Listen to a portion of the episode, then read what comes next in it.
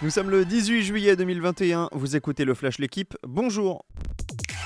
Il n'y avait plus grand suspense, mais Tadej Pogacar remportera le Tour de France cet après-midi pour la deuxième année d'affilée.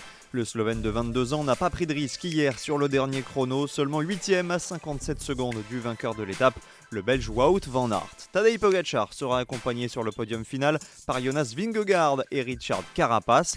Le premier français Guillaume Martin terminera 8ème, alors que Franck Bonamour est élu super combatif du Tour, aujourd'hui dernière étape avec l'arrivée sur les Champs-Élysées.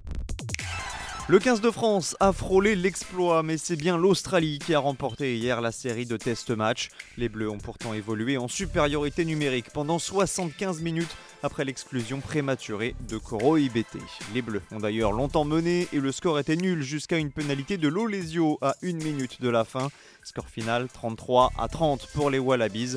Les Français rentrent tout de même d'Australie avec une victoire et des certitudes dans les bagages. 3 points et la pole position pour Max Verstappen. Le pilote Red Bull a remporté hier la première course de qualification de l'histoire sur le circuit de Silverstone. Le néerlandais s'était pourtant élancé derrière Lewis Hamilton avant de lui griller la politesse dès le départ. Hamilton s'élancera tout de même à ses côtés en première ligne devant Bottas, Leclerc et Norris.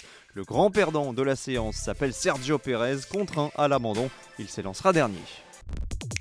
Après Olivier Giroud officiellement au Milan, un autre champion du monde français devrait changer d'air. Raphaël Varane est pressenti à Manchester United. Selon l'équipe, le défenseur du Real et le club mancunien se seraient même mis d'accord. Un an du terme de son contrat, Varane pourrait permettre au Real Madrid d'obtenir une indemnité de transfert cet été. Merci d'avoir écouté le Flash l'équipe. Bonne journée